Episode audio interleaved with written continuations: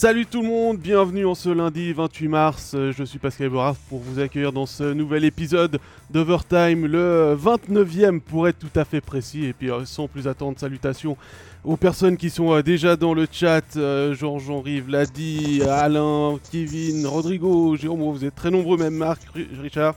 Et à tous les autres, n'hésitez pas à poser vos questions pour euh, cette euh, émission. On va parler euh, du bilan de Genève Servette avec notre invité. On reviendra ensuite sur les séries des clubs romans. Fribourg-Lausanne, un partout dans la série. Zurich-Bienne, 1 à 2 dans la série.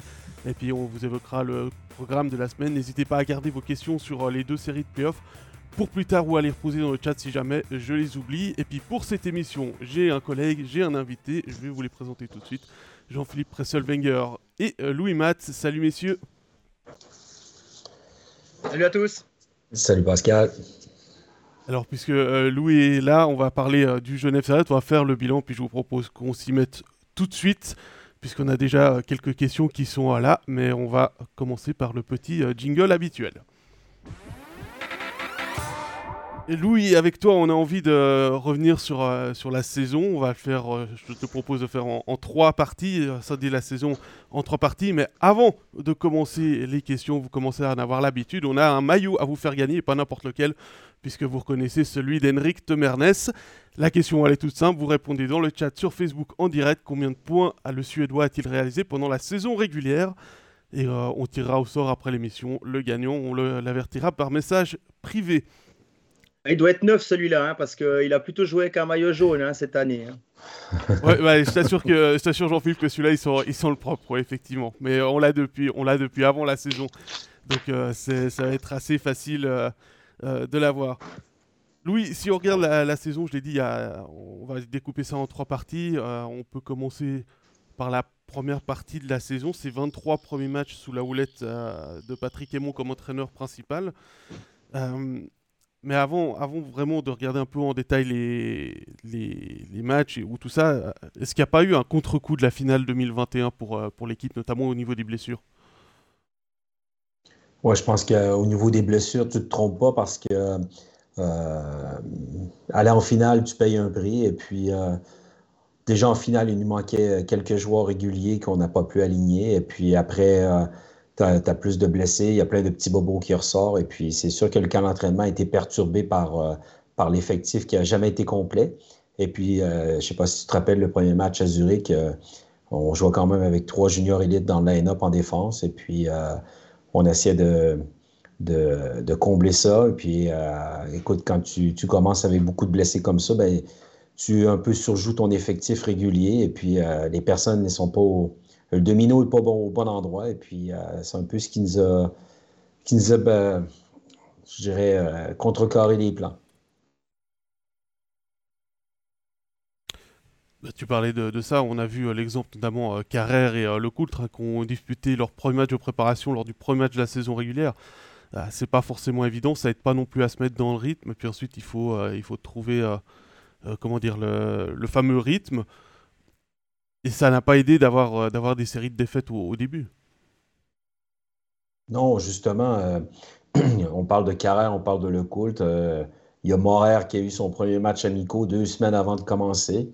Et puis euh, ensuite, Mercier, ben, jamais été capable de, de, revenir à temps. On l'attendait pour le mois d'août et puis après, il est revenu au mois de janvier. Donc, c'est c'est tous des, des, petites choses qui font que ça fait une pièce de plus au puzzle sans parler de l'attaque. et puis après ça, en début de saison, bon, on a eu notre gardien qui s'est blessé aussi. Donc, euh, c'est plein d'éléments qui ont fait que euh, le, début de championnat était perturbé au niveau des performances. Ça, c'est toutes des choses que vous ne pouvez pas vraiment maîtriser. Par contre, il y a d'autres choses que vous pouvez maîtriser. Par exemple, le remplacement d'Eric Fer, qui était un élément important dans l'effectif de Genève Servette. Et puis, le choix de faire confiance à Charlin. Comment vous voyez ces, ces, euh, ces choix maintenant avec le recul? Bon, il euh, faut pas oublier aussi, la décision de Linus Marc de rester en, Suède aussi, qui n'était pas prévue, qui, a perturbé un peu euh, tout ça. Euh, quant à Eric Fer, c'est, écoute, il y avait une personnalité sur la glace, c'est sûr. Et puis, les seuls qui étaient contents, je pense, c'était les arbitres de ne pas le revoir cette année. Par contre, il a manqué beaucoup, beaucoup, il a manqué beaucoup pour nous dans le vestiaire parce que c'est, c'est quand on parle d'exemple de leader, c'est un vrai leader. Il est capable de remettre les gens en place. Et puis, en, tant que coach, tu te sens appuyé dans, dans ces moments. Et puis, autant c'est un, un, gars qui est rigolo, c'est un bon gars d'équipe qui était très bon avec les jeunes, autant qu'il savait remettre les gens en place. Et puis, ça, c'était important. Euh, quant à la décision de Charlin, écoute, c'est une décision qui avait été prise euh, euh, vers la fin de l'année précédente. Et puis, OK, Charlin n'a pas performé comme on s'attendait, mais je veux dire, Charlin, c'est le dernier rempart sur la glace. Donc, avant de, se rendre à Charlin, on ne jouait, pas, on jouait pas bien hein, défensivement. On donnait beaucoup de chances de marquer. Les chances de l'enclave étaient une fois et demie plus que prévu. Et puis, c'est tous des éléments qui ont fait que je veux dire, il faut pas, faut pas juste penser que début de saison était la faute à Charlin. Non, loin de là, je pense que c'était euh, une démobilisation collective. Et c'est justement dans ces démobilisations collectives quand Eric Fer dans le vestiaire aurait pu être un, secours euh, bienvenu. Bon, c'est sûr qu'Eric aurait pu apporter, mais je veux dire, euh, qui sait, on parle d'Eric Fer, peut-être qu'il aurait commencé la saison, il y aurait eu une blessure, et puis son on peut aller, on peut aller loin avec des si, mais euh, écoute, euh, je, ne je pense pas que Vatanen ou euh, pardon, Phil Poula a eu un mauvais début de saison. Je pense qu'au niveau des points, il n'y a, pas un bon, début de saison. Par contre, c'est sûr que c'est pas la, c'est pas la, la même, la même configuration de joueurs qu'on avait sous la main. Il y a Marc qui dit que ça fait bizarre de ne pas avoir Genève Servette en, en playoff. Euh, et euh, bah, il avait une autre question, c'était quel est le programme pour une équipe en vacances? Avant de, passer à la suite. Louis, euh, qu'est-ce qui, est prévu là pour les, joueurs ces prochains jours? Bon, on a, la remise des trophées avec les fans demain. Et puis après, on va donner congé. Bon, on garde quelques joueurs sur la glace qui, vont sûrement rejoindre l'équipe nationale en attendant pour les garder en forme. Les autres sont en vacances. Et puis, on va recommencer euh, euh, les, entraînements d'été euh, après Pâques le 19 avril. On a entendu beaucoup de choses hein, sur le, début de saison, notamment des, tensions entre le coach, l'équipe, même au sein du, coaching staff, beaucoup de rumeurs. Est-ce que, tu peux confirmer, infirmer ce, genre de choses? Bon, écoute, tu sais comment ça se passe, Pascal. Il y a des choses qui, qui, restent dans le vestiaire et puis qui, je pense qu'ils font partie de la vie professionnelle comme dans toute entreprise. Et puis, je, te, dirais que, bon, tout n'était pas parfait, mais je veux dire, il n'y a pas tout qui était négatif non plus. du coup, comment on explique que, voilà, il y a eu des retours hein, dans l'effectif, mais comment tu expliques que cette équipe plus ou moins démobilisée, avec en, l'espace de quoi 10 jours en mi-novembre, devient une machine à gagner? Parce que c'est quand même ça, hein, Genève Servette sur la fin de saison régulière. Oui, sur la, je pense que sur les, euh, on parle des 29 ou 30 derniers matchs, on était l'équipe avec la, la, meilleure moyenne de points. Bon, il y a eu, euh, je pense qu'il y a eu une prise de conscience de tout le monde. Euh, après, on était loin de nos objectifs, donc il a fallu remobiliser tout le monde. retour des blessés, c'était une chose qui, qui, nous a aidé grandement. et puis après, je te dirais que la performance des gardiens qui sont venus, Zurkirchen, Nifler, a été au-delà des, euh, des, espérances. Et puis, on, les protégeait mieux, on jouait mieux. Et puis, euh, tu sais comme ça fonctionne. Quand tu es en confiance, ben, tu as le puck qui roule en ta faveur, tu as le rebond qu'il te faut. Et puis, euh, je pense que c'était plusieurs éléments qui ont fait que, qui ont permis à Genève Servette de remonter la pente comme ça. D'un point de vue personnel, comment est-ce que toi, tu as vécu le, licenciement de Patrick Aymon? Parce que tu le connais depuis, depuis longtemps, tu as partagé le bureau où tu te trouves actuellement longtemps avec lui. Bon, c'était spécial, hein. pas, seulement parce que euh, c'était Patrick, c'était que, écoute, ça fait 15 euh, ans que je suis ici, c'est la première fois que je vivais un congédiement en pleine saison. Donc, euh, pour moi, c'était. les premiers jours ont été un petit peu durs à gérer, à trouver sa place, à, être capable de dire ce qu'on pense, mais d'une manière pour ne pas froisser les gens. écoute, c'était oui, il a fallu un petit peu, un petit peu d'ajustement, mais je veux dire, quand tu travailles pour une équipe, ben, écoute, tu mets, euh, tu mets ton ego de côté, tu mets tout, en, tout ce qui est possible pour, euh, pour allier tout le monde au succès. J'ai une question dans la, structure du staff. parce que ça, y a, ça, quand même, il y a quelque chose qui m'a surpris on avait Patrick Aymon, on avait Yann Cadieux qui était pour les attaquants, toi pour la défense et en Beaulieu pour les gardiens, je, schématise. Euh, et ensuite, au moment où Yann Cadieux prend le lead, cette, place, on entendait peut-être quelqu'un qui gérait les attaquants avec, cette expérience-là, et arrive Richard Franzen, alors qui est quelqu'un d'assez agréable hein, à, côtoyer, mais qui est un spécialiste de la défense, comme tu l'es toi. Alors comment ça s'est euh, répartis Comment les rôles se sont répartis euh, sur cette deuxième partie de saison? Moi, écoute, euh, comme la première partie, je pense que j'étais en poste avec les défenseurs et puis j'ai gardé les mêmes fonctions. C'est sûr que quand Ricard, je veux dire, je connais Ricard quand même depuis quelques années pour avoir coaché contre lui, donc c'était pas c'était pas un inconnu à mes yeux. Et puis on a toujours une relation cordiale euh, quand on se côtoyait pour les matchs. Et puis, euh, non, on a continué euh, à garder les, mêmes fonctions. Ricard s'est ajusté avec les attaquants. Et puis, il prend en charge le powerplay aussi. Et puis après, c'est des échanges quotidiens. C'est des échanges comment on, voit la chose. Mais après, tout ce qui est système défensif, je veux dire, c'est plus au niveau collectif où on a fait des changements lors des derniers matchs avant d'évoquer ces, changements, il y a un autre Louis dans le chat qui euh, rebondit sur ce que tu dis par rapport à Richard Franson. Il veut savoir s'il sera encore là la saison prochaine, car pour lui, il a été une des pièces maîtresses de cette fin de saison. Écoute, ça, c'est euh, les discussions à l'heure actuelle entre, euh, entre Marc Gauchi, Yann Cadieux, savoir comment déjà le, poste de Yann va être défini et puis savoir s'il revient avec, avec les mêmes assistants. Donc, après on est en. Ça, ça, devrait se décider dans les prochains jours parce que on, est en, on a fini les meetings avec les joueurs, maintenant c'est les meetings avec le staff. Justement, alors tu parlais des changements. Qu'est-ce que concrètement a, changé avec l'arrivée de Yann Caddy au niveau du, jeu pour Genève Servette euh, Bon, c'était plus en, zone défensive où il y a eu euh, un petit peu plus de changements parce que euh, on était un petit peu sous l'air Aimon, on était un peu sur un hybride entre man-to-man et puis défensive de zone. Et puis avec Yann, on est arrivé plus avec une défensive de zone sur les 30 derniers matchs.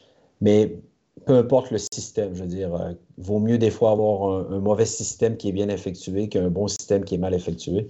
Après, je pense que c'est plus la, prise de, conscience et puis la, la manière d'effectuer ton système où tu, deviens un petit peu plus, euh, euh, comment je pourrais dire, euh, exigeant par rapport à, la, tactique individuelle dans ta zone.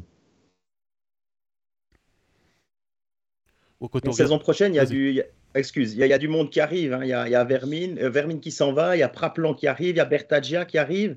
Euh, Jonathan Mercier, qui a été partiellement blessé, partiellement surnuméraire, ne, sera plus là. Euh, ces ajustements, ça fait simplement partie de la vie d'un club Ouais, je pense que c'est le roulement, euh, le roulement d'un club. Hein. Il y a des joueurs qui arrivent, il y a des joueurs qui partent. Et puis, écoute, ça fait du changement aussi. On dit souvent que le statu quo, c'est de rester sur place. Et puis, je pense que c'est ce qui fait la beauté du sport. Donc, il va falloir recréer une chimie avec tous les nouveaux. Et puis, euh, écoute, c'est, euh, le quotidien. Il y a encore pas mal de points d'interrogation, hein, notamment avec les étrangers. Oui, avec les étrangers, on doit savoir si on continue à 5 ou on va à 6, tout dépendamment de, de Houlton et Clouton qui, euh, qui visent la promotion. Et puis après, bon, tu sais comment ça se passe durant l'été. Il y a toujours des joueurs qui sont sur le marché. Et puis, euh, ça peut intéresser des équipes. Et puis, il y a des équipes aussi qui, euh, qui veulent peut-être euh, se départir de quelques joueurs. Donc, mais ça, je pense que c'est, comme tu dis, ça fait partie, ça fait partie du business. Sans entrer dans le côté politique, avec ce qui se passe actuellement entre la Russie et l'Ukraine, est-ce qu'il n'y a pas une opportunité pour les, pour les GM d'avoir des joueurs qui étaient en KHL ou qui visaient plutôt la KHL, qui vont se retourner vers la Suisse et ainsi venir peut-être à des prix peut-être plus intéressants aussi pour les équipes? Oui, en effet, c'est un bon point parce que euh, quand tu parles aux agents, euh, il y a quoi? Il y a à peu près, il parle entre 120 et 130 joueurs étrangers hors nationalité russe qui, qui pourraient être sur le marché euh, compte tenu de, ce qui se passe en Ukraine. Donc, après, c'est comme l'offre et la demande. Hein. Donc, ça, peut, ça peut donner un petit coup de main aussi au directeur sportif pour économiser un peu l'enveloppe budgétaire. Ouais, parce que les joueurs suisses ne sont pas bon marché. Hein. Ça ne prend pas tellement ce chemin-là. Hein. Écoute, les, joueurs suisses, je te dirais, c'est comme la, monnaie, euh, la, monnaie suisse. Hein, euh, ça a une forte valeur et puis je pense que c'est à leur avantage et puis comme la monnaie. Donc, euh, on se réfugie dans le franc suisse, comme on dit. je voulais rebondir sur la, question de Jean-Philippe juste avant. Louis, dans la liste qui a été évoquée, il y a Jonathan Merci. Tu le connais depuis très longtemps, puisqu'on rappelle, tu parlais de 15 ans, mais tu es arrivé en 97 à, à Genève pour t'occuper du mouvement junior. Euh, Jonathan avait 11 ans à l'époque, donc tu l'as coaché quand il était chez les petites catégories. Est-ce que ça te fait quelque chose au niveau personnel que ce joueur-là que tu as vu grandir va quitter euh, Genève Servette?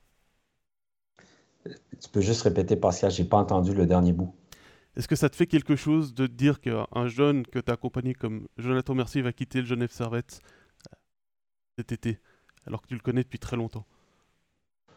Oh, c'est sûr que c'est toujours un peu spécial, hein, compte tenu, euh, même Joe, on a toujours une bonne relation. C'est un, un, super, euh, un super soldat dans une équipe.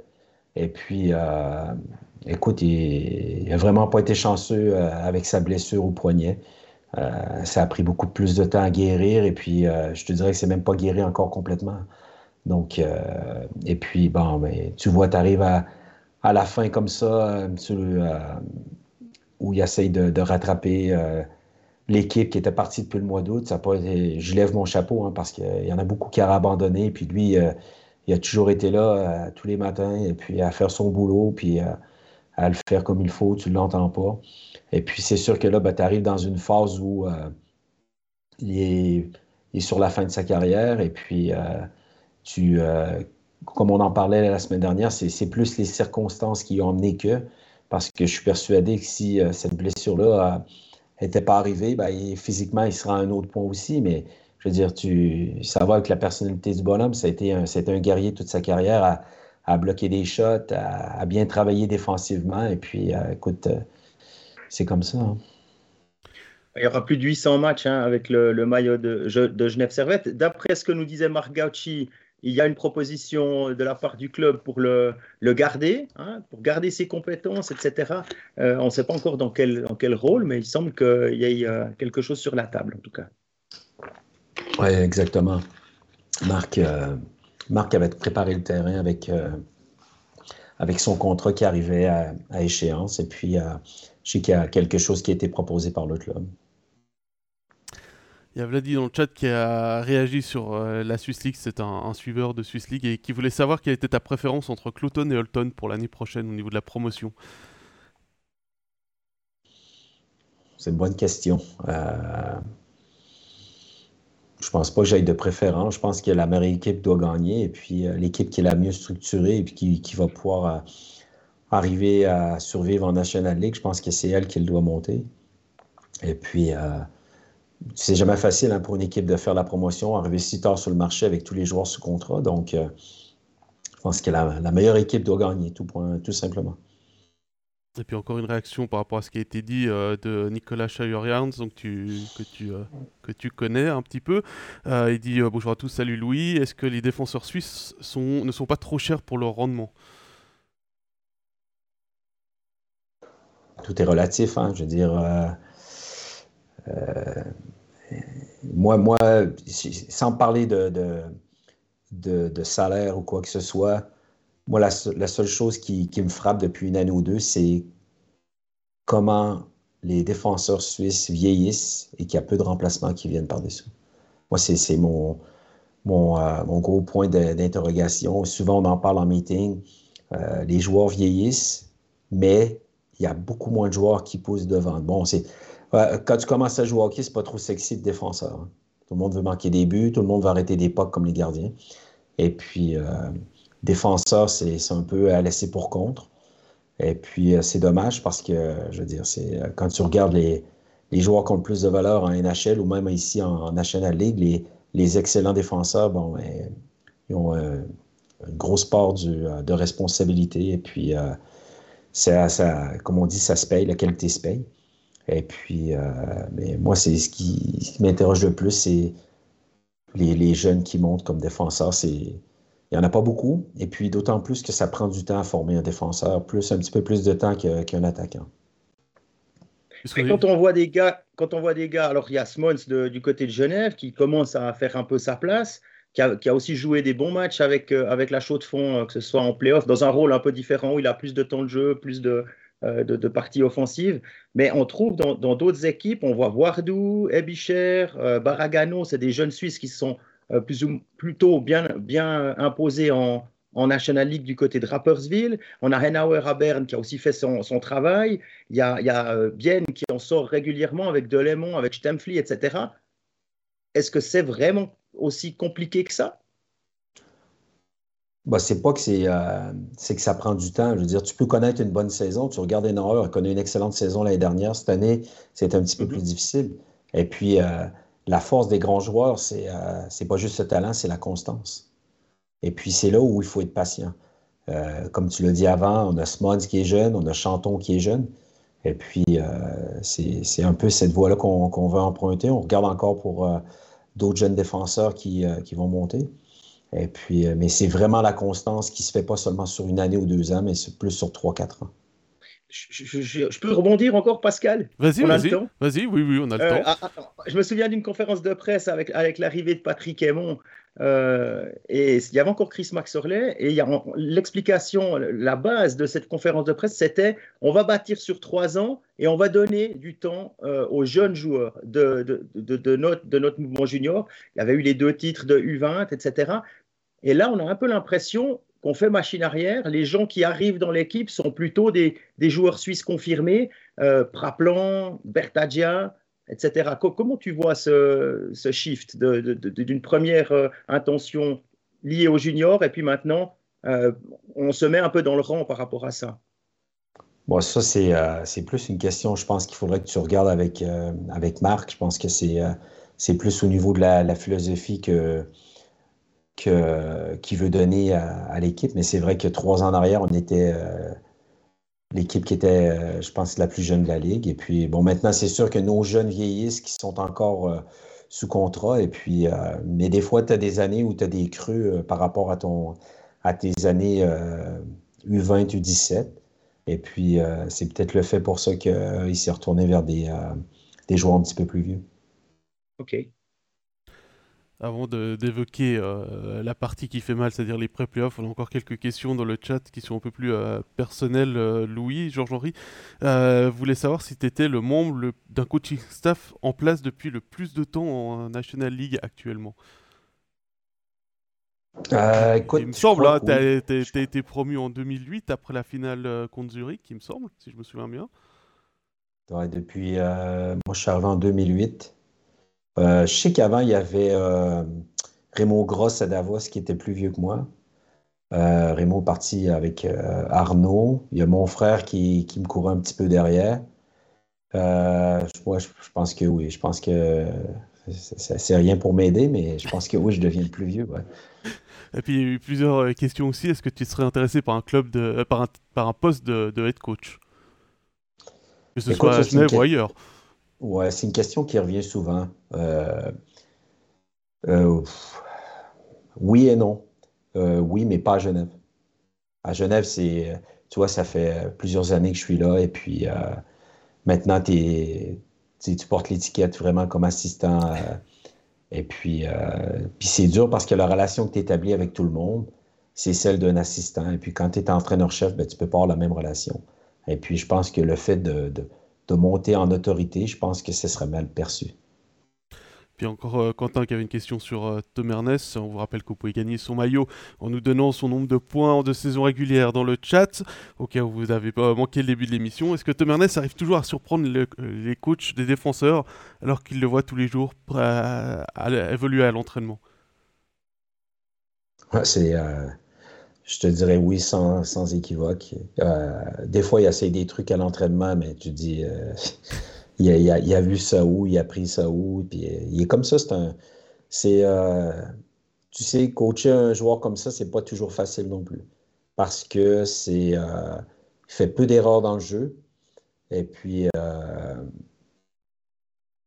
comment je pourrais dire, tu es habitué de donner du feedback positif, négatif, et puis lui, euh, il y a souvent plus de positif que de négatif. Et puis, euh, par contre, quand il connaît un mauvais match, euh, bon, il, a, son caractère à lui, il n'aime pas. Et puis, veux dire, il est capable de se remettre en question. mais c'est une personne qui comment je pourrais dire, qui est tellement professionnelle à tous les niveaux, même sur la glace, hors glace ou dans, dans, sa vie privée, que je veux dire, c'est une personne que tu peux t'appuyer dessus aussi. Des fois, en tant que coach, tu as des doutes ou tu as des interrogations. C'est une personne avec qui tu peux discuter. Puis, euh, lui, il dit comment il voit la chose. Et puis, euh, des fois, c'est des trucs qu'il voit un peu la chose différemment qu'un joueur de, troisième ligne ou de quatrième ligne. C'est un peu, pas vraiment un artiste, mais quelqu'un qui est, très intelligent dans le jeu. Donc, aussi, euh, il amène tout le monde à, se, remettre en question et à, se challenger personnellement. Il y a une question de, Yannick pour la saison prochaine qui concerne un autre Suédois. Linus Mark serait vraiment une bonne nouvelle pour le GSHC s'il revient, puisqu'on n'est pas encore euh, sûr à 100%. Écoute, nous, les, euh, les dernières discussions qu'on a eues avec Marc, Marc euh, il, nous a confirmé que, que, Linus allait revenir. Donc, la seule réponse que je peux te donner pour l'instant, c'est qu'on se croise les doigts puis on y croit. Mais est-ce que ce serait. Euh, est-ce que, parce qu'on a entendu beaucoup de choses aussi sur lui au niveau du, du vestiaire. Euh, bah, tu, vas, pouvoir me répondre ce que tu m'as dit tout à l'heure, mais euh, est-ce que c'est un joueur qui est facile à gérer aussi dans le vestiaire, Marc bah, Facile, oui. Par son comportement, oui. Je veux dire, c'est pas, pas, une bonne, pas quelqu'un qui est méchant ou quoi que ce soit. par contre, après, pour les. C'est plus de. Chacun a sa chacun sa, sa petite, euh, on dit, sa petite box. Puis euh, il y en a que la, la, boîte est un petit peu plus grande parce qu'ils ont besoin un petit peu plus de latitude puis euh, de, paramètres pour jouer. Il y en a qui c'est un peu plus court parce que sont un petit peu plus limités par rapport au hockey IQ, tout ça. Mais puis lui, ben, écoute, il a besoin d'avoir une, une, box un petit peu plus grande que les autres. Mais après, je veux dire, ça ne veut pas dire que c'est extensible à, à toute dimension. Il faut faut savoir le gérer, mais je veux dire, c'est pas, c'est, pas une mauvaise personne, hein, c'est une bonne personne. C'est un artiste. Écoute, tu sais comment c'est les artistes, hein? Il y a des jours sans, il y a des jours où ils sont extraordinaires. Si on revient sur la, fin de saison avec les, deux défaites en, pré-playoff, selon toi, qu'est-ce qui a fait la différence face en faveur de Lugano? Ouais, Écoute, on a manqué d'exécution. Euh, on savait comment Lugano allait venir fort, comment il pressait, comment il contenait en zone offensive. Et puis, euh, écoute, on n'a pas été capable de matcher leur intensité là-dessus et puis d'exécuter le pas comme on l'avait fait dans, les 29 derniers matchs. Est-ce qu'il y a eu un. Les, erreurs, les, erreurs individuelles hein, ont coûté cher, notamment dans le premier match. Ouais, je pense que la série s'est jouée au premier match, tant qu'à moi. Euh, tu viens, tu viens ici, OK, on prend un mauvais premier but, après on revient. Et puis quand tu regardes la troisième période, on a quand même 21 tirs au but en troisième période. Et puis euh, on n'a pas été capable de marquer. Et puis euh, je pense que c'est, c'est plus là où euh, Lugano a pris confiance par rapport à cette troisième période, puis par rapport à cette première victoire. Forcément, il y, a une question qui se pose, est-ce qu'il y a eu un effet Max Sorley sur la série? En plus, tu le connais bien. Est-ce que ça, Est-ce qu'il y a eu un effet Max Sorley sur la série? Et quelqu'un que tu connais bien en plus. Euh, quelqu'un que je connais bien qui pose la question? Non. Est-ce qu'il y a eu un effet Max Sorley sur la série? Ah, ah un effet Max Sorley. Bon, écoute, euh, connaissant Chris, euh, je savais qu'elle a amené deux, trois points vraiment spécifiques par rapport à son équipe pour, pour nous battre à nous. Et puis,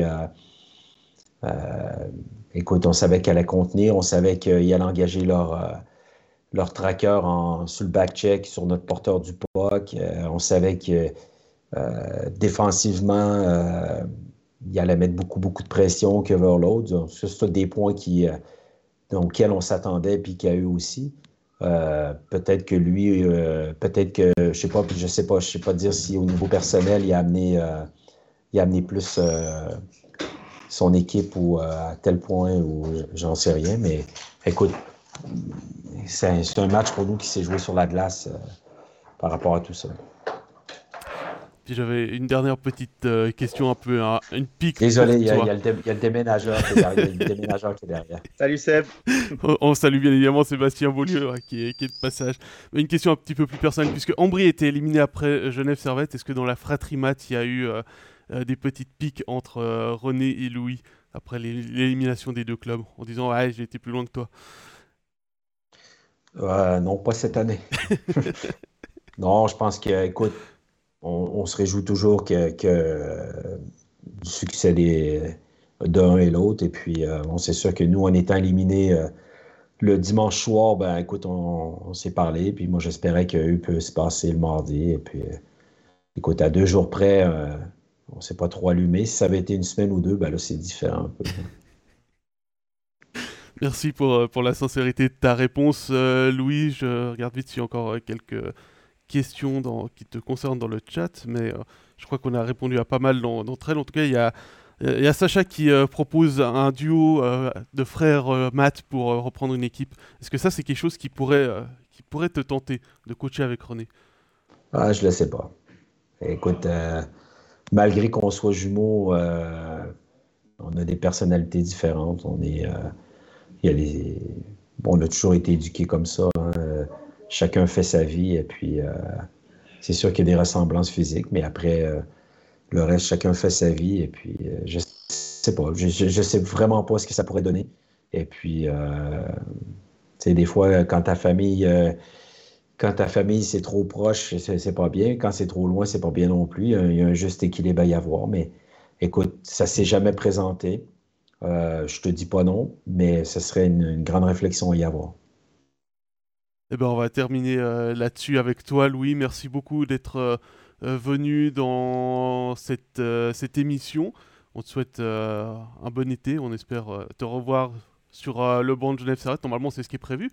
Mais on ne sait jamais avec la vie ce qui peut se passer au cas où une décision d'un club changerait de direction. Tu es d'accord avec moi? Là-dessus. T'es es en, train, es en train de me dire que je vais changer de club ou, Non, justement, moi j'espère pas. T'as entendu des trucs que je suis pas au courant? Bah écoute, euh, non, on a entendu tous une rumeur, euh, une rumeur d'un coach qui viendrait avec tout, avec tout son staff. Donc euh, voilà, mais on, actuellement, les, dernières infos, comme tu le disais, se dirigeaient plutôt vers, vers un renouvellement de, de Yann, donc une conservation de, du staff en place. De toute façon, tu as un contrat pour l'année prochaine, toi. Moi, j'ai un contrat pour l'année prochaine. Après, on contrôle ce qu'on peut contrôler. Voilà. Bah, on espère te, te retrouver parce que c'est toujours agréable de parler, de parler avec toi, que ce soit face caméra ou euh, hors caméra. Merci beaucoup Louis d'être euh, venu avec euh, nous. D'ailleurs, on te remercie dans le chat pour ta sincérité sur les réponses. on te souhaite un excellent été, de bonnes vacances si tu en as. Et puis. J'espère. À dans, à dans quelques mois. Merci Louis. À bientôt. Merci à vous deux. Bon été. Salut, bonne journée. Merci, au revoir. Jean-Philippe, on reste ensemble désormais pour la suite de l'émission.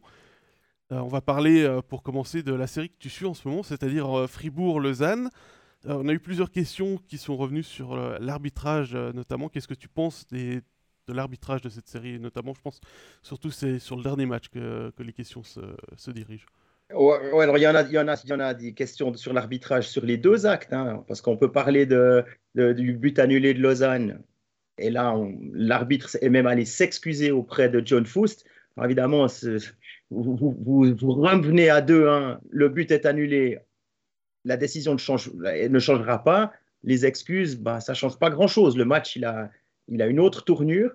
Euh, et puis, lors du match d'hier soir, il y, a, a une scène qui a, échappé à tout le monde et à moi aussi en direct. Je n'ai pas compris pourquoi John Foust était fâché sur le 3-3 de, de Lausanne. Et en fait, quand on revoit des ralentis, euh, Nathan Marchand donne un coup de canne sur celle de Milly qui était euh, au marquage. Euh, l'Américain perd sa crosse, perd l'équilibre. Et deux secondes après, Marchand reçoit la passe de Dave Souter et marque. Et évidemment, il y avait de quoi être fâché du côté de l'Américain et du banc et du banc lausannois. on peut aussi discuter éventuellement d'un surnombre fribourgeois. Ils ont un peu joué avec le feu tout au long de la, partie. C'est arrivé à 3-4 reprises où ils étaient un peu limite. Et là, ils étaient euh, peut-être au-delà de la limite.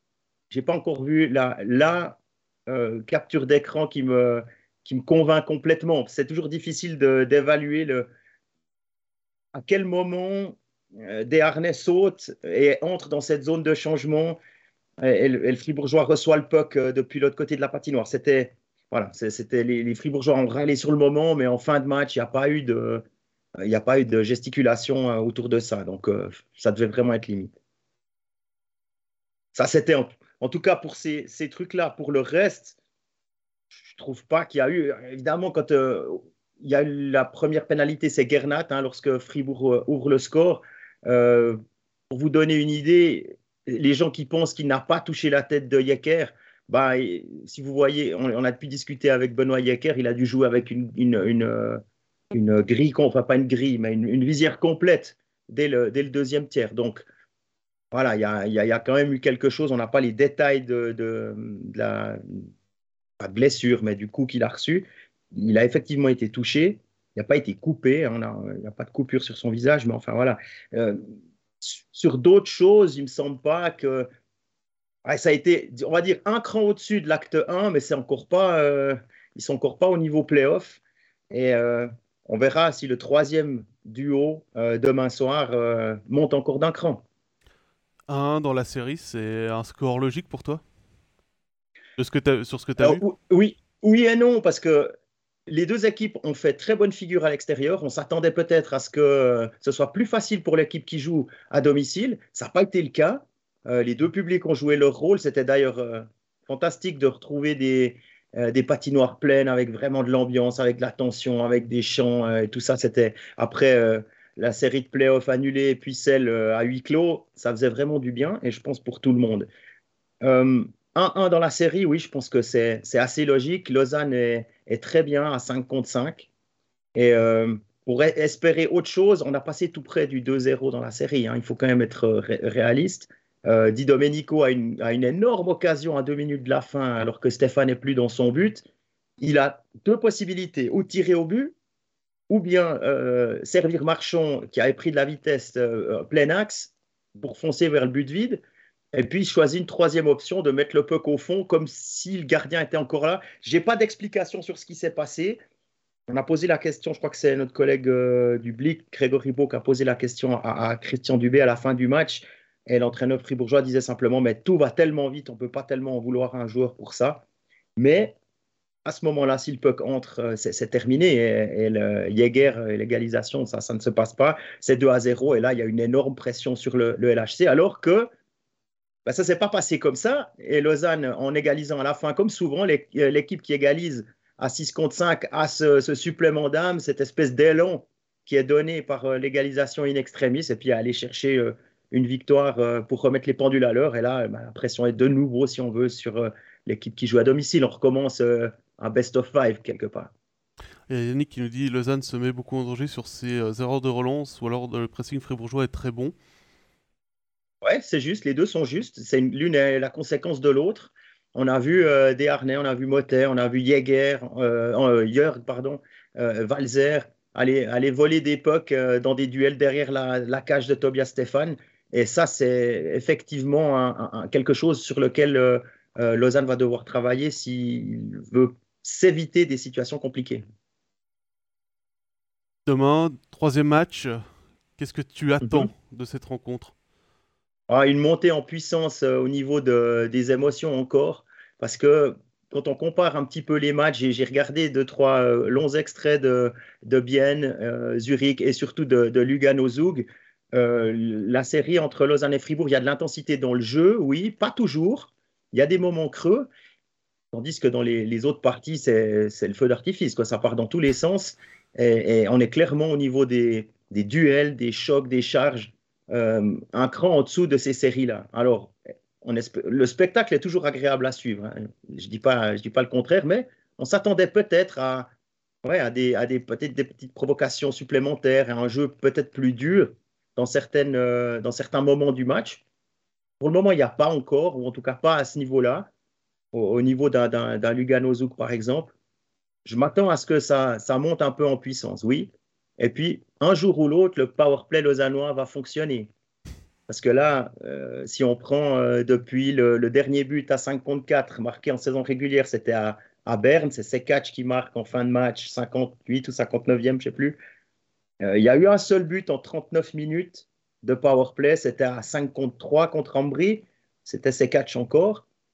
Et là, Fribourg a aussi fait un très bon travail pour museler Sekatch à 5 contre 5.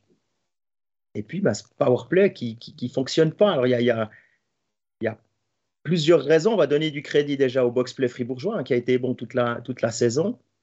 Euh, mais aussi, il y a parfois des incompréhensions. Parfois, on veut faire la passe de plus ou la passe de trop, peut-être. Euh, alors que, bon, c'est clair, Berra offre pas beaucoup de rebonds. Il en a offert, je crois, deux, deux ou trois euh, hier soir. mais bon, peut-être que c'est quand même comme ça qu'il faut, qu'il faut y aller. si on n'arrive pas à déstabiliser rapidement le, carré euh, fribourgeois, eh ben, peut-être lancer, mettre du trafic, mettre, du, mettre euh, un écran. Les recettes classiques, quoi. Sur le but de Gunderson hier soir, euh, Fribourg le fait très bien. Marc qui nous dit que alors lui trouve que Lausanne est fatigué. Est-ce que c'est dans son intérêt de ne pas trop emballer les matchs? Je pense pas. Je, pense pas qu'il soit fatigué parce que je pense qu'il y a aussi du monde. On a vu que ça a fait un peu tourner le quatrième bloc je ne suis pas sûr qu'il soit encore fatigué. Peut-être mentalement un petit peu avec euh, les, 12 euh, matchs en 21, en 21 jours en fin de saison régulière et puis euh, les trois matchs très intenses contre Ambry où ils se sont quand même fait peur. Mais au-delà de ça, je ne pense pas qu'il soit, physiquement fatigué. Je pense, non, je ne peux pas y croire. Pas, après deux matchs de playoff. Peut-être un petit peu tétanisé par l'enjeu parce que Fribourg ne s'est jamais laissé distancer et que euh, quelque part sous le casque, on se dit oh, si c'est 2-0 puis qu'on doit retourner là-bas, peut-être que ça freine un petit peu, je sais pas, mais je n'ai pas l'impression qu'il soit euh, physiquement euh, dans le dur, pas encore. Eh ben, on verra ça demain pour l'acte 3 en direct de la BCF Arena avec toi au commentaire une nouvelle fois et puis bah, peut-être que peut-être que Fribourg euh, encaissera un but déjà à domicile dans cette série, puisqu'on rappelle qu'ils ont gagné 2 à 0 le premier match. Ouais, c'est vrai, c'est possible. Hein. Mais il y a quand même un, homme là que j'aimerais peut-être mettre en avant. Du coup, si on parle de 1 à Lausanne et 1 à Fribourg, à Lausanne, c'est Ken Yeager. Ken Yeager, c'est le centre du troisième bloc qui maintenant a, a eu d'abord Berchi et Kenin sur les ailes. Maintenant, là, il y a eu une petite rocade avec, entre Berchi et Ria, la première et, la troisième ligne. Mais Ken Yeager, bientôt 24 ans, il aura 24 ans en mai, confirme un peu le potentiel que, Lausanne avait vu en lui. Au moment où il est revenu de Suède, où il a terminé sa, formation, il, y avait euh, une, lutte hein, entre Davos et Lausanne pour récupérer Ken Yeager. Et euh, finalement, il a choisi de venir à Lausanne plutôt que dans son club formateur. Et, aujourd'hui, là, ces dix derniers matchs, si on prend en saison régulière pré-playoff et les deux actes euh, du quart de finale, c'est six buts, deux assists en dix matchs pour un centre de troisième bloc. Quand on te demande du secondary scoring, on aime bien utiliser ce, terme-là, euh, pour un peu euh, donner du, si jamais vos deux trios, vos deux premiers trios ne, ne, performent pas, eh bien là, il est, il est extrêmement précieux. Il est aussi précieux en power play. Il a marqué il avait marqué d'ailleurs un doublé en power play contre Zug. Puis là, bah, c'est lui qui vous, sauve la mise sur euh, un des rares rebonds que, Vera euh, offre. Il, il met Spock au fond, il est au bon endroit, il est précieux, il prend des engagements, il en gagne. Euh, au niveau du temps de glace, c'est un gars qui, est, était à 13 minutes et demie en, saison régulière sur, toute la saison de, moyenne. Et là, il a passé à plus de 16 minutes en pré-playoff. Puis bon, évidemment, avec la prolongation euh, d'hier, ben, ça, ça, booste un petit peu tout ça, mais il est autour de 16-17 minutes, donc on gagne 3 ou 4 minutes. Ça permet aussi de, ouais, de, de, de, gérer au mieux cette fameuse fatigue dont parlait l'internaute tout à l'heure. on l'avait vu euh, sur la fin de saison régulière aussi, hein, tu l'as signalé, euh, c'est lui qui avait un petit peu mené la charge pour permettre à Lausanne de, signer quelques, quelques succès consécutifs en mars. Voilà. Euh, et puis, et puis du côté euh, fribourgeois, il y a quand même Chris... ouais, on va quand même parler de Chris Di Domenico parce que il est sur deux buts. Les deux buts de l'acte 1, il est à la passe. Là, il est de nouveau à la passe en power play sur le 1-0. Mais par contre, le reste du match, on a vu un Chris Di Domenico un peu des mauvais jours. Je ne sais pas si tu te souviens de la série euh, d'il y a quoi, trois saisons maintenant entre Lausanne et, Langnau. Il jouait à Langnau, Chris Di Domenico. Il avait été assez bon. Mais à Langnau, il avait ce rôle de one-man show où il devait lui porter le puck, lui faire du cycling, lui entrer dans la zone, etc. Et face à ce Lausanne euh, de 2022, il a essayé des choses, des, initiatives personnelles, mais jusqu'au boutiste. Et à chaque fois, il, s'est fait euh, voler le puck, il s'est fait attendre. Et évidemment, ça, a dû le frustrer un petit peu. Il y a aussi eu beaucoup de discussions avec les arbitres. On, sentait qu'il n'était pas dans un jour où c'était le Chris Di Domenico dominant qui pouvait euh, vraiment faire la différence. Et, pourtant, il n'a pas été tant chatouillé que ça. Donc, euh, il faut espérer pour euh, que, que, Chris Di Domenico retrouve un petit peu de son lustre et puis arrive à mettre son énergie complètement au service du, collectif et d'une éventuelle victoire à domicile. Et y a une On a aussi euh, vu hein, des attitudes, des attitudes sur, le, sur certains euh, back-checking. On sait qu'il aime bien des fois euh, un peu rester en retrait, attendre à la ligne bleue, profiter d'un turnover quand sa, quand sa défense récupère pour avoir un temps d'avance.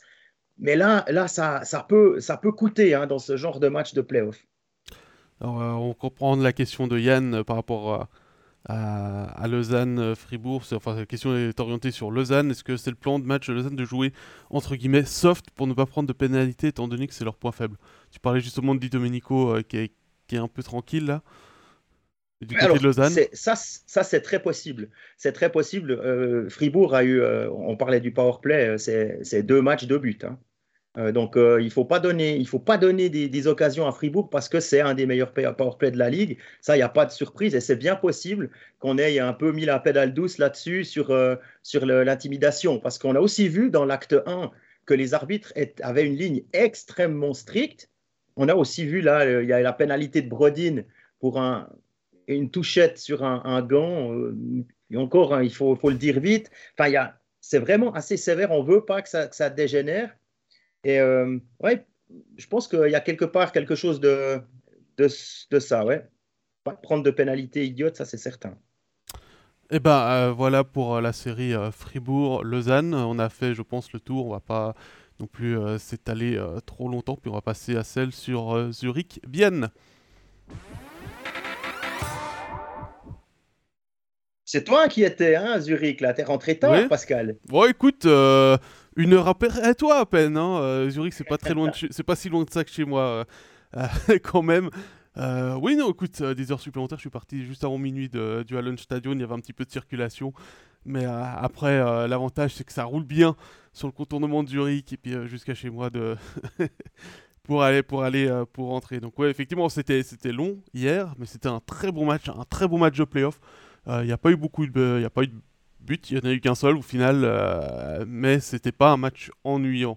C'est surtout ça qu'il faut relever. Il y a eu des grandes chances des deux côtés, un bien qui, qui, est monté en puissance au fil du match et qui a fini par dominer Zurich au, troisième tiers, alors que c'était l'inverse au, début de la rencontre.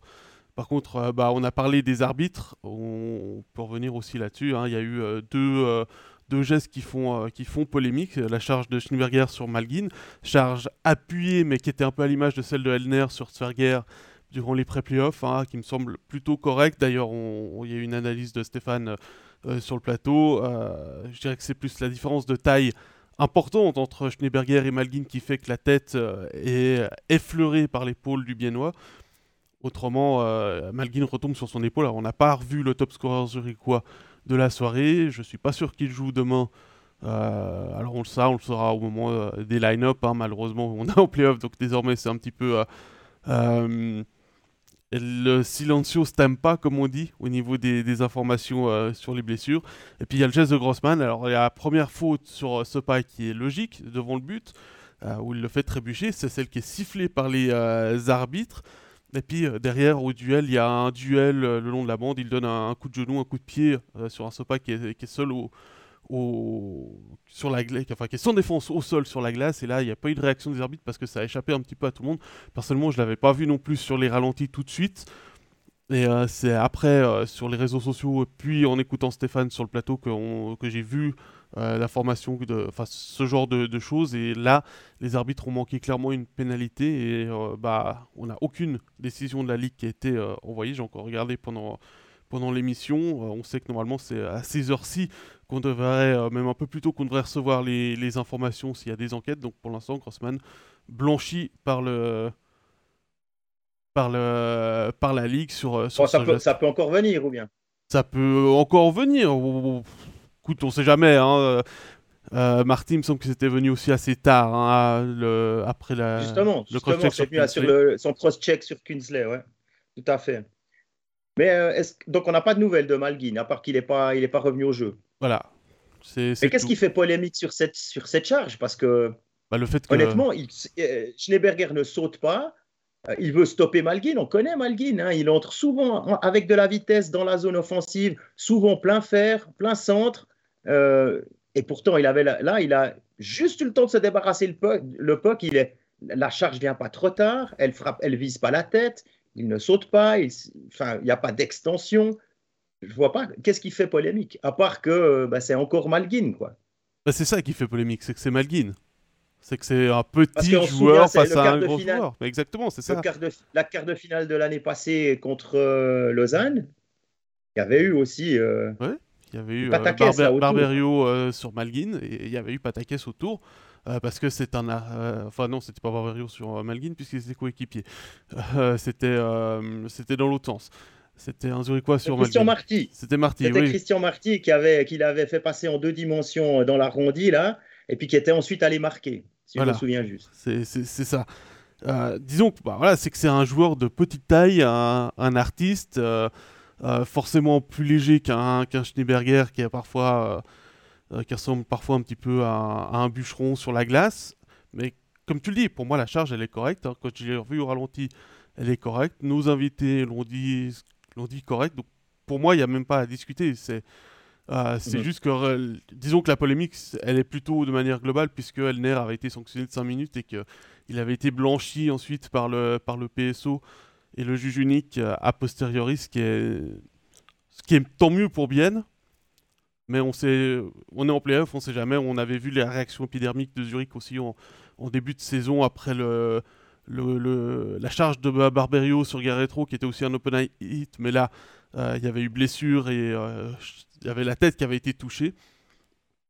avec la crosse. avec la crosse, on, parle pas de la même chose. Hein. On parle pas de la même chose, mais voilà, c'est c'est de nouveau un petit joueur de Zurich qui est, touché. Euh, on sait que parfois à Zurich, euh, dans la direction, ils sont, euh, ils peuvent être assez sanguins.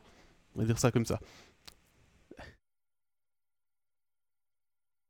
Et oui, l'autre polémique, ça je suis d'accord avec Sacha dans le chat, c'est bien évidemment la charge de Marty sur Kinsley. Euh, alors j'étais pas au match à Bienne, c'est David qui commentait ce match-là, mais je regardais le, match et euh, personnellement, je, euh, moi, si j'avais été avec un maillot noir et blanc, je l'aurais renvoyé au vestiaire directement. Parce que c'est pas, c'est pas un beau ça, geste. Ça, ça j'irai pas jusque là parce qu'on sait pas ce qu'on peut, ce qu'on boit. On n'a pas 14 ralentis quand on est arbitré. là, bah écoute, c'est ça. Qu'il a les yeux ailleurs. On voit juste, si tu vois juste tomber le gars, que t'as pas vu le geste, tu, tu peux rien faire. C'est euh, Kao Kakari, l'arbitre finlandais, qui, euh, qui donne la pénalité. Il est juste à côté du but, c'est lui qui valide le but et tout de suite il désigne Marty pour lui dire qu'il a fait une faute. Donc c'est pas il l'avait, c'est pas il l'a vu, il l'a vu, il l'a vu. Tu regardes le ralenti, tu, tu, tu vois avec la caméra d'angle, tu vois Kakari qui fait le tour du but et puis qui, qui monte Marty puis qui lui fait signe d'aller sur le banc de pénalité. Donc il a vu quelque chose. Maintenant, c'est clair, avec le ralenti, on est plus intelligent après, comme tu le dis. Les arbitres, ils n'ont pas les ralentis euh, euh, sur, le, sur quelque chose, mais il donne deux minutes, donc il a vu quelque chose. Maintenant, ça revient toujours à cette problématique de est-ce que euh, il faudrait la vidéo pour les pénalités majeures, et là tu prends une décision, tu dis c'est une pénalité majeure, et, et tu donnes et tu, reviens ensuite si la vidéo te, confirme euh, l'inverse. Apparemment j'ai la caméra qui a frisé sur, euh, sur le ici à Recense. Je, je, suis désolé, je vais regarder si je peux la, la réactiver, mais je suis toujours bien présent. Hein. Ne vous inquiétez pas. bah, si tu es là, je peux direct te poser une, une question parce que euh, c'est à propos, à propos de, de Tormanen. euh, Tormanen décide d'aller jouer. Alors, tu gagnes, il gagne 2-0 dans la série. Il va au Hallenstadion jouer contre l'Armada zurichoise, euh, avec tous les noms ronflants qu'on connaît. Et avec lui, il prend Elien Pope comme numéro 1 et Beglieri comme numéro 2. C'est plutôt euh, couillu, si on ose. Alors oui, c'est couillu. Oui, oui, c'est couillu. Et je t'avoue franchement que j'ai été très surpris quand j'ai vu le line-up de Bien sortir. Euh, je me suis demandé à quel point c'était un, pari de mettre Elien Pope, sachant qu'il n'avait pas joué depuis, euh, depuis un petit moment au niveau euh, de la cage, qu'il n'avait pas joué en playoff depuis 4 ans, où il avait remplacé un match Jonas Hiller, puis il était entré en fin, de, en fin de match pour le remplacer sur le, le dernier match à série. Mais les matchs que Elien Pope a joué ces derniers temps, il a été, euh, il a été plutôt bon. Et là, franchement, hier soir, euh, c'est un crève-cœur qu'il ait encaissé un but. Il n'y a pas d'autre terme. Il, il a tu penses de ce but d'ailleurs? Ah, le, le, but est une très belle réussite de, Chris Baltisberger. Euh, il réussit à effacer avec son, son, petit coup de frein Kevin fait pour pouvoir se retourner, tirer en se retournant. Et pour un gardien, c'est très difficile, un tirer un joueur qui, se retourne. Et là, il le met dans la lucarne. Le tir, il est parfait. Elien ne euh, peut pas faire grand-chose. Alors il y a, encore quelques hésitations de la part d'Elien euh, parfois la mitaine qui capte pas bien le puck ou le, rebond qui est pas très bien dirigé.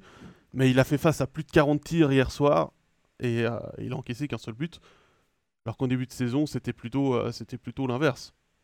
Est-ce qu'on en sait un peu plus sur, sur sa, la suite pour lui? Parce que sa situation contractuelle se, termine à Bienne, si, mais, si je me trompe pas, là, de, je dis ça de tête, mais il ne me semble pas qu'il avait encore trouvé euh, chaussure à son pied, à son patin pour la, pour la saison prochaine.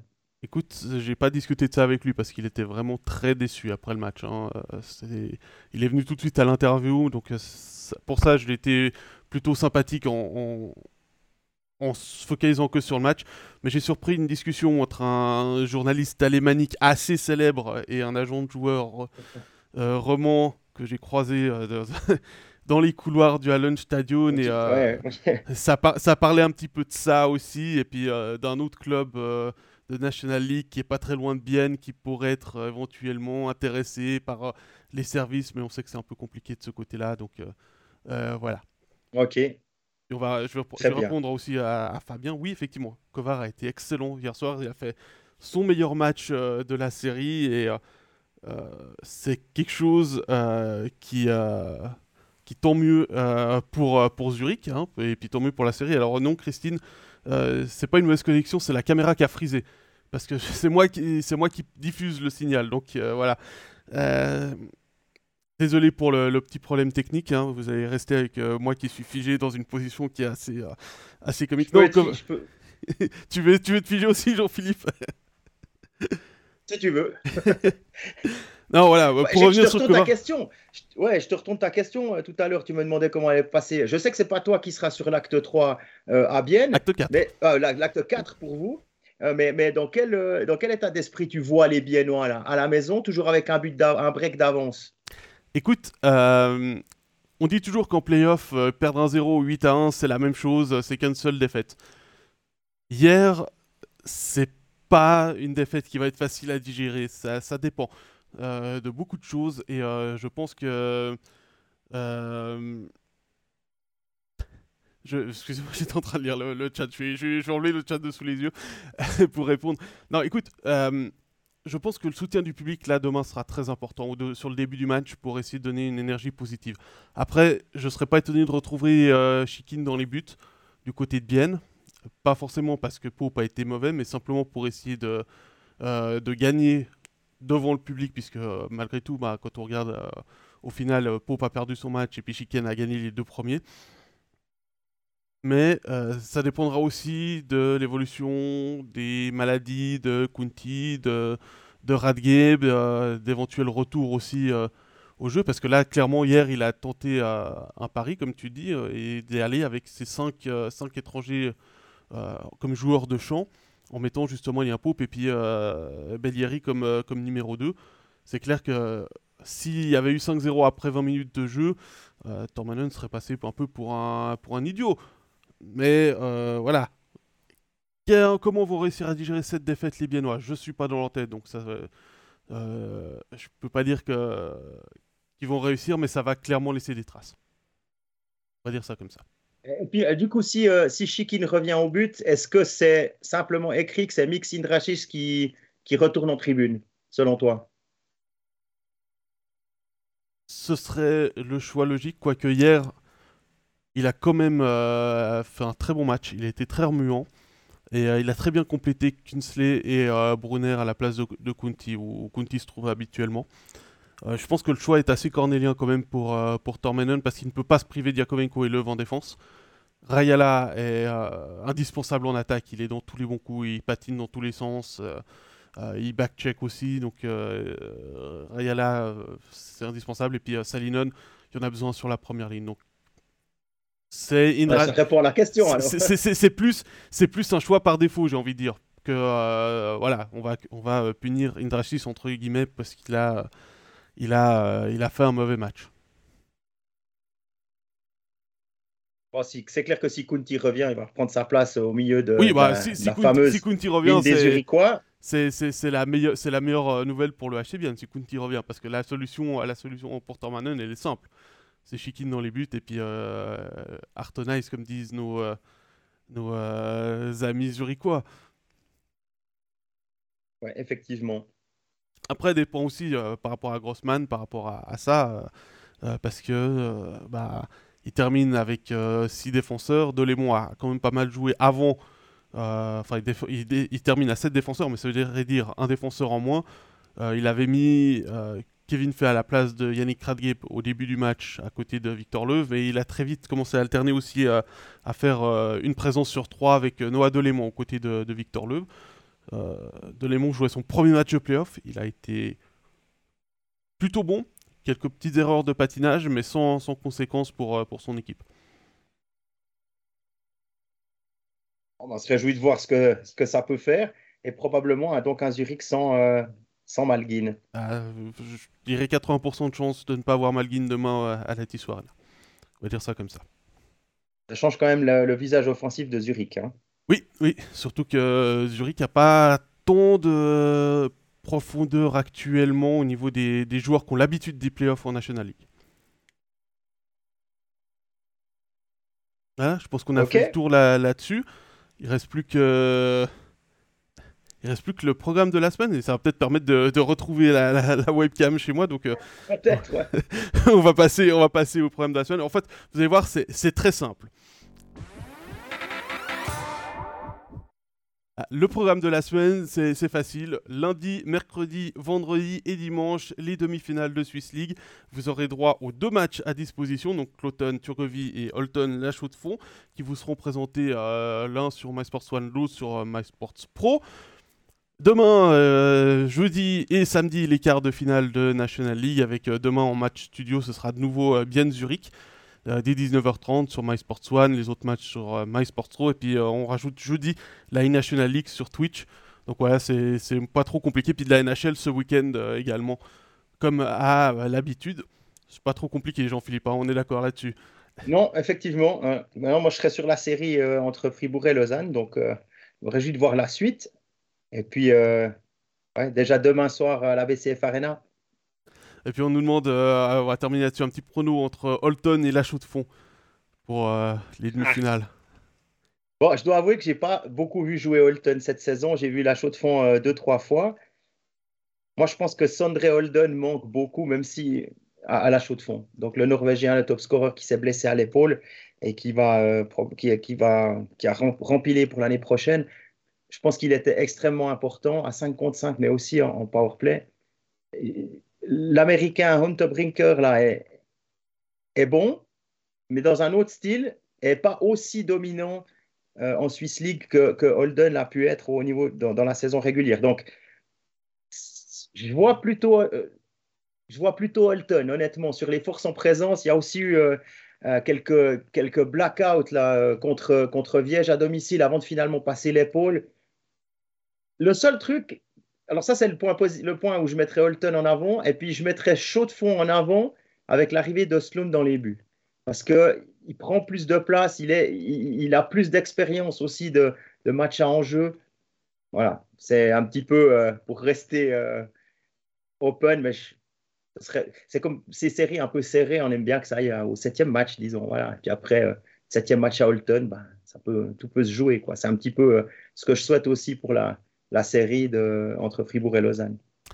Bah, je ne vais, pas, vais pas beaucoup te contredire. Hein. C'est vrai que Holton a une très belle équipe, mais euh, de fond avec, avec un Ostlund peut, euh, peut mettre de sacrés bâtons dans les roues des, des Roi.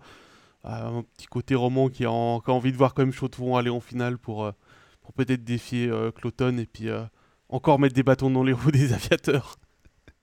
Ouais, Cloton, c'est quand même une sacrée, une sacrée oui, C'est une, sacrée Mannschaft. Voilà pour cette overtime. On arrive gentiment au bout. Le prochain épisode, ça dépendra des résultats en demi-finale et éventuellement des matchs euh, le 4 euh, avril, donc euh, ce sera soit lundi, soit mardi de la semaine prochaine. Vous aurez ça bien évidemment sur nos réseaux sociaux. pour l'émission, vous retrouverez dans quelques instants la rediffusion sur Facebook en vidéo et puis dans l'après-midi sur YouTube et en audio sur Spotify, SoundCloud et Apple Podcast. N'oubliez pas de vous abonner sur ces plateformes ainsi que sur Facebook, Twitter et Instagram pour avoir toutes nos actualités. Et si cet épisode vous a plu, vous pouvez bien évidemment le partager et laisser un pouce vers le haut. On vous souhaite une excellente semaine, d'excellents fins de quart de finale et de, début de demi-finale en Swiss League à tous. À bientôt. Bye bye. Ciao, bonne journée.